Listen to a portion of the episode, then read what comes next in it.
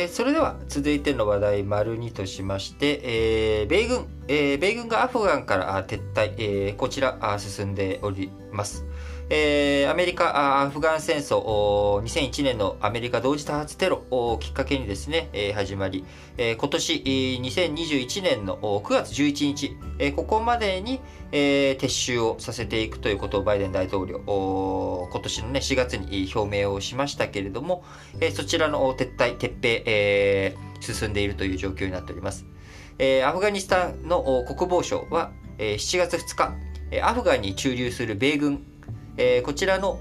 最大拠点、え、首都カブールから北方60キロの地点にある、え、バグラム空軍基地、え、こちらから米軍が撤収したということが明らかになりました。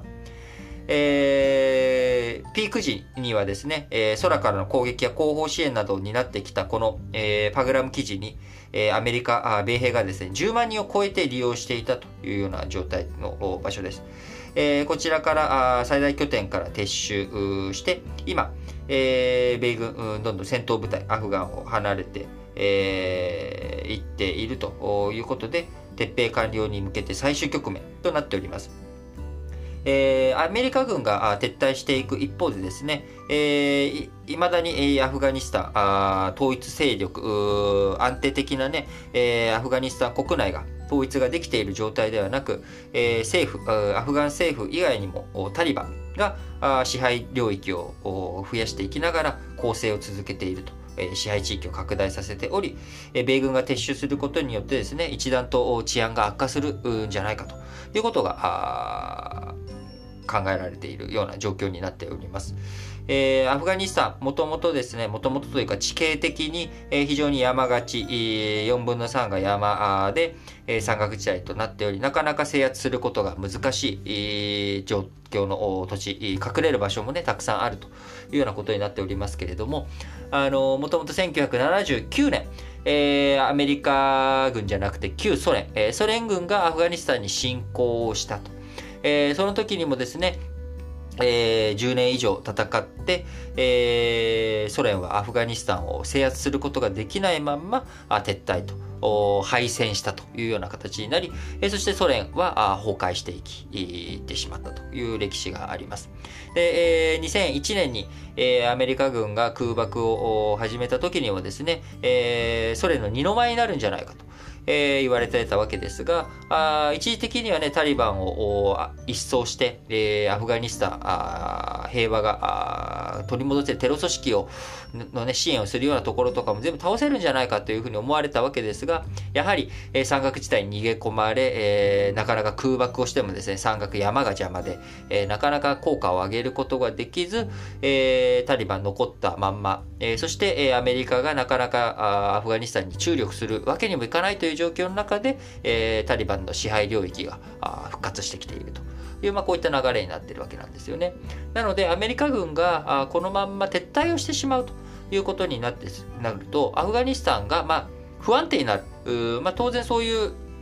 危険性、可能性、えー、というのがあるということになるため、えー、トルコ、トルコもですね、一応アメリカとの同盟関係がありまして、えー、NATO です。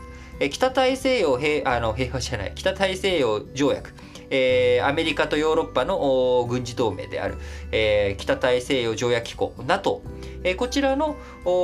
一員にトルコ入っており、アフガニスタンと同様にですねイスラム教徒が大多数を占める国であるトルコ。が、ここの警備とかね、え駐留を続けるということで、えなんとか抑え込んでいこうという、まあ、そういった動きがあります。でトルコとしてもですね、今、え治安が悪化するアフガニスタンの危険な任務を通して、えアメリカとの関係関係改善、これを、えー、狙っていこうという、まあ、そういった意図があるということになります。えトルコ、ロシアからですね、地対空ミサイル、こちらを導入して、えー、いることから、アメリカの対ロシア制裁法に基づいて経済制裁を受けていると